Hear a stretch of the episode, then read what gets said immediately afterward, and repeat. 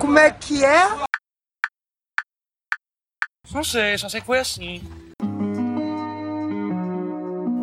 Olá, meu nome é Gustavo, o Gus, e eu entendo o mundo através dos meus sentidos, mas numa desproporção tão grande que às vezes eu nem lembro se eu estou usando todos. Às vezes me pego pensando se o apóstolo Tomé era realmente muito cético ou só se não souberam explicar para ele o que estava rolando e ele precisou ver para entender. E para minha felicidade, hoje eu tenho a honra de receber Lucas Aureliano para falar para gente como é possível explicar a imagem para quem não a vê. Lucas, como explicar a imagem para alguém cego na internet?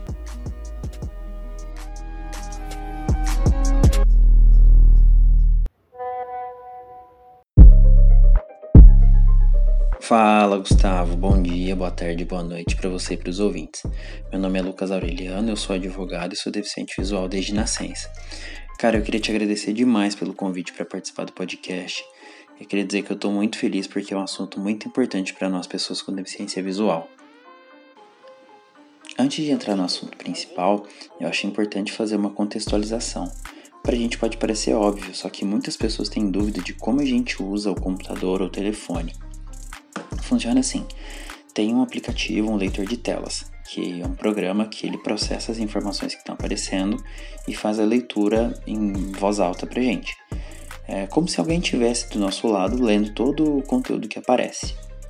Ele reconhece textos e imagens, só que as imagens ele fala que tem uma imagem ali, mas não diz o conteúdo da imagem. Por isso que é tão importante para gente que elas tenham descrição.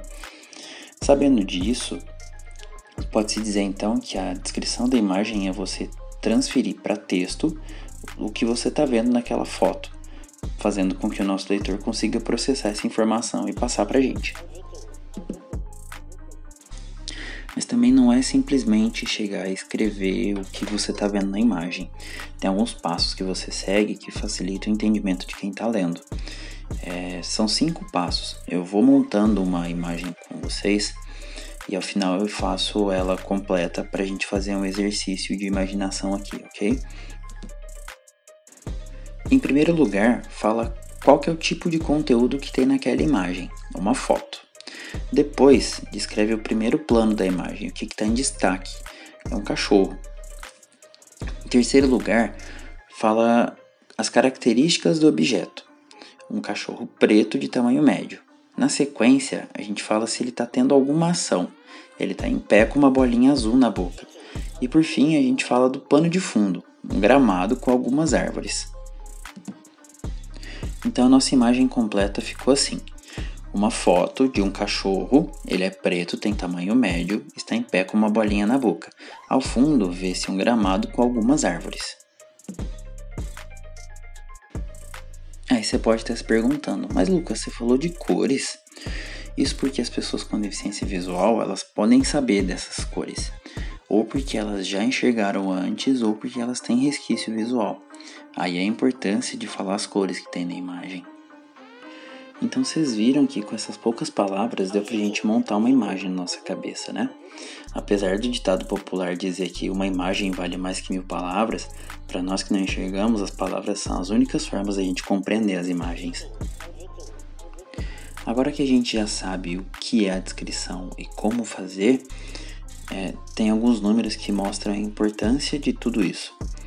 Só no Brasil são 500 mil pessoas que são completamente cegas. Isso de acordo com o censo do IBGE de 2010. E a OMS diz que no mundo são mais de 36 milhões de pessoas cegas. E isso sem falar das pessoas com baixa visão, que no Brasil são 6 milhões e no mundo são 217. Já imaginou deixar toda essa gente de fora dos conteúdos?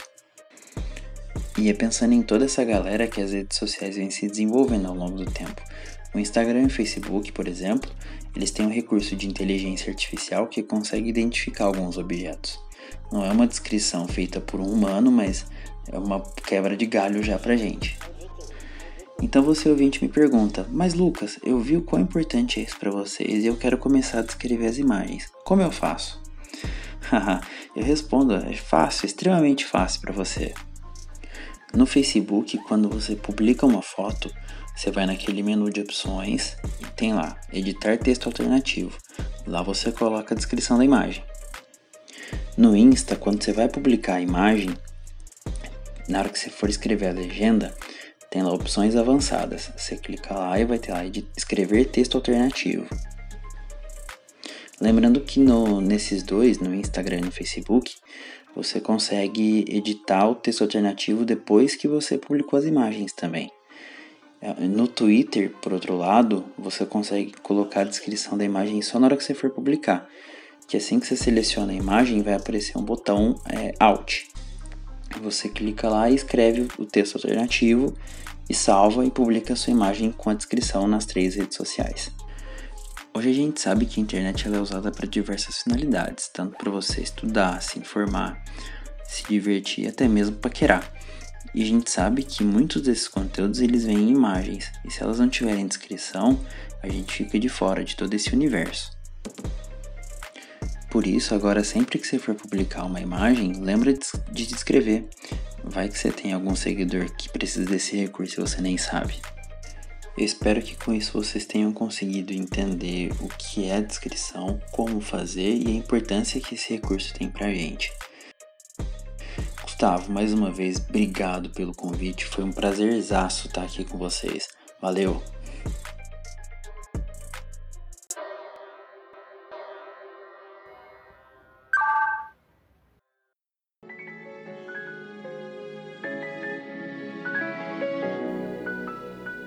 Muitíssimo obrigado, Lucas. Siga o Lucas nas redes sociais. Arroba Lucas Aureliano, com dois S, no seu Instagram. Arroba Lucas Aureliano, com dois S, no seu Twitter. E arroba Lucas Aureliano, com dois S, no seu Facebook. Os links vão estar todos aqui na descrição. Essa resposta me fez repassar por algumas fotos antigas para pôr textos alternativos e descrever elas me fez tatear saudade com outros sentidos. Saudade que é uma parada universal e que me iguala a qualquer outro ser humano. Meu corpo me conecta com o mundo, mas a minha humanidade me conecta com outras pessoas. Acessibilidade não é sobre caridade, é sobre conexão entre vidas e suas particularidades. Descreva imagens, conheça a língua brasileira de sinais, cobre rampas nas calçadas, seja anticapacitista e anticapitalista. Envie sua pergunta para o e-mail escreva para a gente ler gmail.com. Até o próximo episódio e um forte abraço. Tchau, tchau!